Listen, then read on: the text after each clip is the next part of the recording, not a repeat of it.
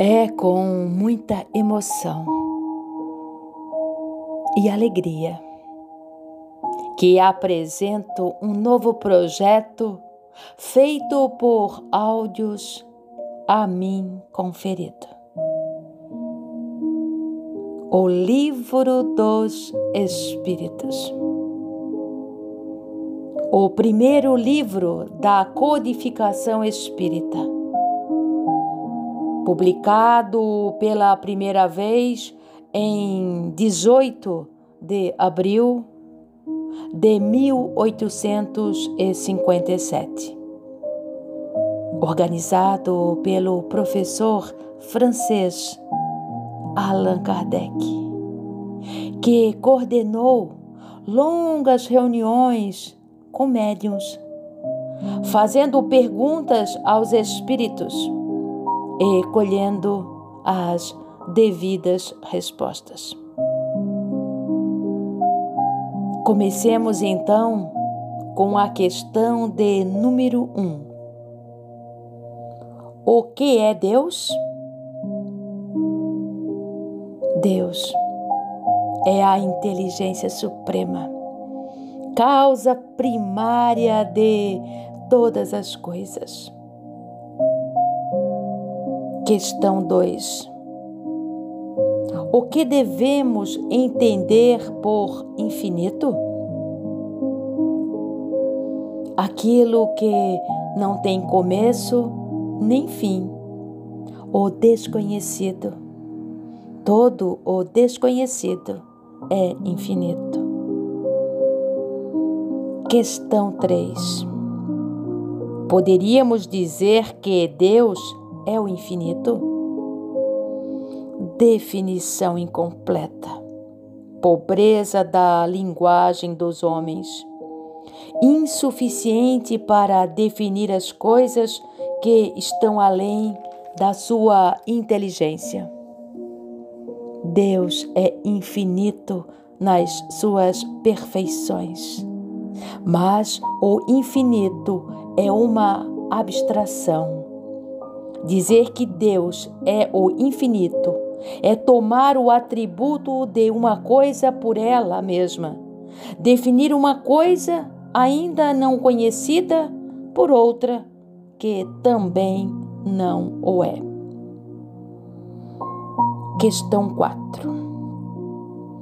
Onde podemos encontrar a prova da existência de Deus? Num axioma que aplicais às vossas ciências. Não há efeito sem causa. Procurai a causa de tudo o que não é obra do homem, e vossa razão vos responderá. Para crer em Deus é suficiente lançar os olhos às obras da criação o universo existe. Ele tem, portanto, uma causa. Duvidar da existência de Deus seria negar que todo efeito tem uma causa e afirmar que o nada pode fazer alguma coisa.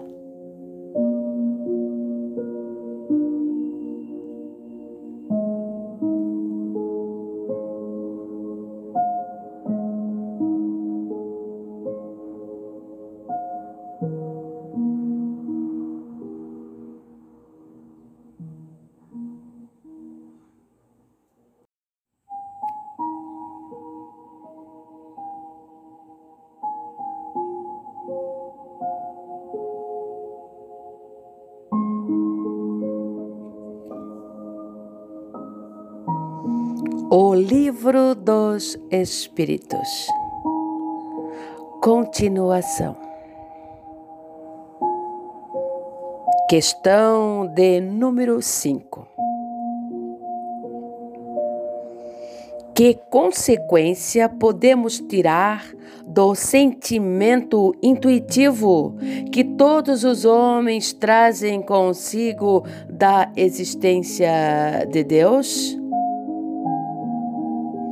Que Deus existe, Pois de onde lhes virá esse sentimento se ele não se apoiasse em nada? É uma consequência do princípio de que não há efeito sem causa. Questão de número 6. O sentimento íntimo da existência de Deus que trazemos conosco não seria o efeito da educação e o produto de ideias adquiridas? E se assim fosse, por que os vossos selvagens também teriam esse sentimento? Se o sentimento da existência de um ser supremo não fosse mais que o produto de um ensinamento, não seria universal e nem existiria, como as noções científicas, senão entre os que tivessem podido receber esse ensinamento.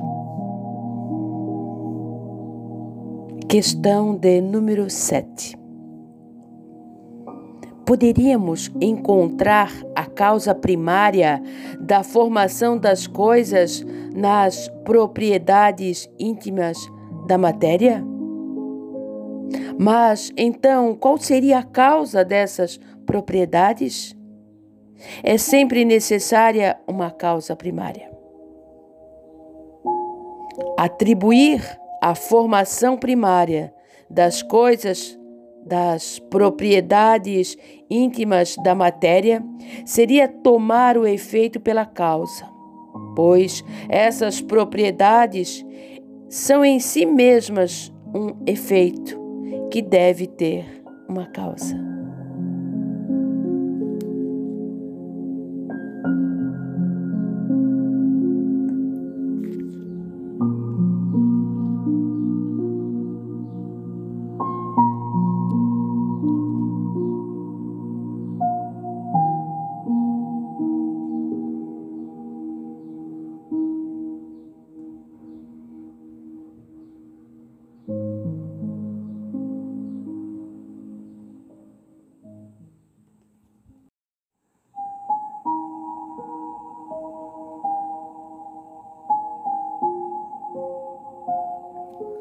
O Livro dos Espíritos.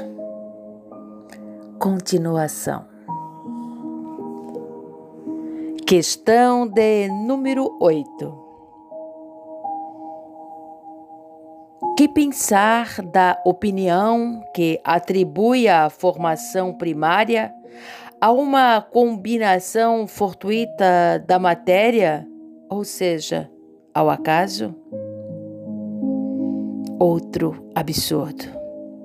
Que homem de bom senso pode considerar o acaso como um ser inteligente? E, além disso, o que é o acaso? Nada. A harmonia que regula as forças do universo revela combinações e fins determinados, e por isso mesmo um poder inteligente.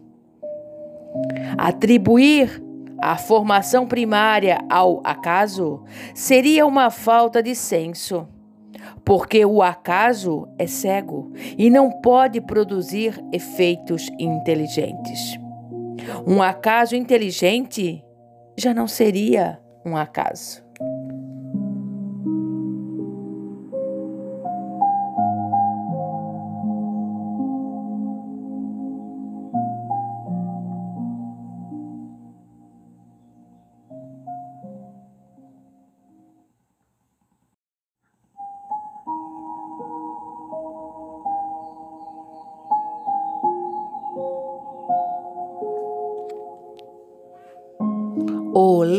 Livro dos Espíritos. Continuação. Questão de número 9. Onde se pode ver, na causa primária, uma inteligência suprema superior a todas as outras? Tendes um provérbio que diz o seguinte: Pela obra se conhece o autor. Pois bem, vede a obra e procurai o autor. É o orgulho que gera a incredulidade. O homem orgulhoso nada admite fora de si e é por isso que se considera um espírito forte. Pobre ser que um sopro de Deus pode abater. Julga-se o poder de uma inteligência pelas suas obras. Como nenhum ser humano pode criar o que a natureza produz, a causa primária há de estar numa inteligência superior à humanidade. Sejam quais forem os prodígios realizados pela inteligência humana, esta inteligência tem também uma causa, e quanto maior for a sua realização, maior deve ser a causa primária.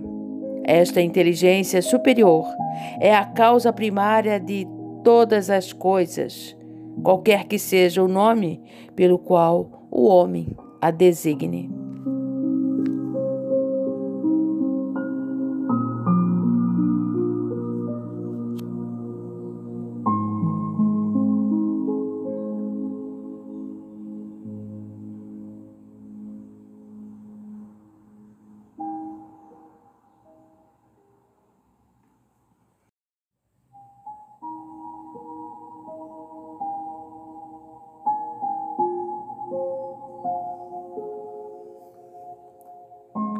O Livro dos Espíritos. Continuação. Questão de número 10.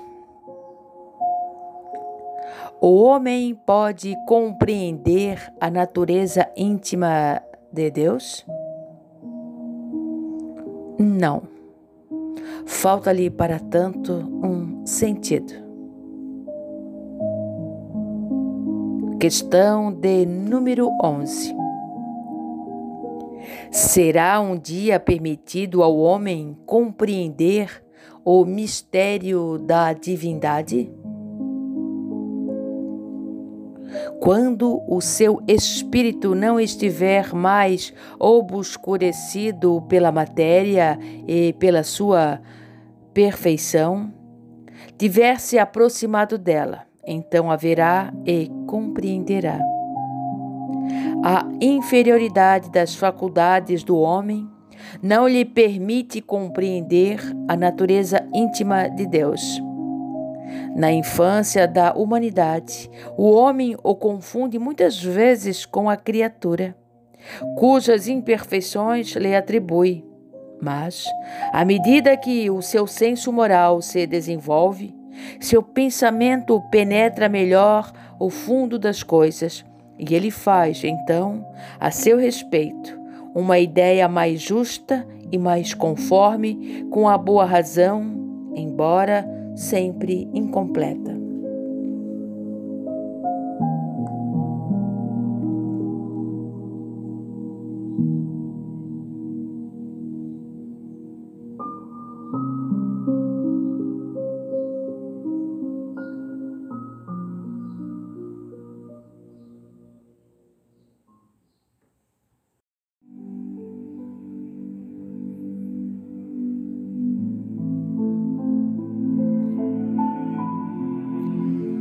O Livro dos Espíritos. Questão de número 13. Quando dizemos que Deus é eterno, infinito, imutável, imaterial, único, todo-poderoso, soberanamente justo e bom, não temos uma ideia completa de seus atributos? Do vosso ponto de vista, sim, porque acreditais abranger tudo. Mas ficai sabendo que há coisas acima da inteligência do homem mais inteligente, e para as quais a vossa linguagem, limitada às vossas ideias e às vossas sensações, não dispõe de expressões. A razão vos diz que Deus deve ter essas perfeições em grau supremo, pois se tivesse uma de menos, ou que não fosse em grau infinito, não seria superior a tudo e, por conseguinte, não seria Deus para estar acima de todas as coisas. Deus não deve estar sujeito a vicissitudes e não pode ter nenhuma das imperfeições que a imaginação é capaz de conceber. Deus é eterno. Se ele tivesse tido um começo, teria saído do nada, ou então teria sido criado por um ser anterior. É assim que, pouco a pouco, remontamos ao infinito e à eternidade. É imutável. Se ele estivesse sujeito a mudanças, as leis que regem o universo não teriam nenhuma estabilidade. É imaterial. Quer dizer, sua natureza difere de tudo o que chamamos matéria, pois, de outra forma, ele não seria imutável, estando sujeito a transformações da matéria. É o único. Se houvesse muitos deuses, não haveria unidade de vistas nem de poder na organização do universo. É todo-poderoso, porque é único se não tivesse o poder soberano, haveria alguma coisa mais poderosa ou tão poderosa quanto ele, que assim não teria feito todas as coisas. E aquelas que ele não tivesse feito seriam obras de um outro Deus. É soberanamente justo e bom. A sabedoria providencial das leis divinas se revela nas menores como nas maiores coisas e esta sabedoria não nos permite duvidar da sua justiça nem da sua bondade.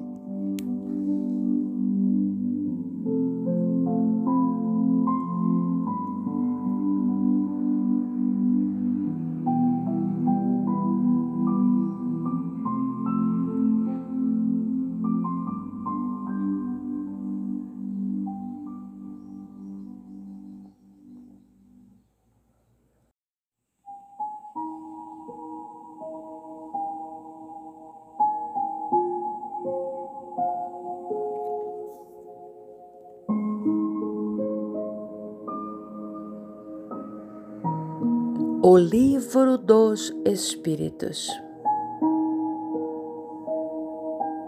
Questão de número 14.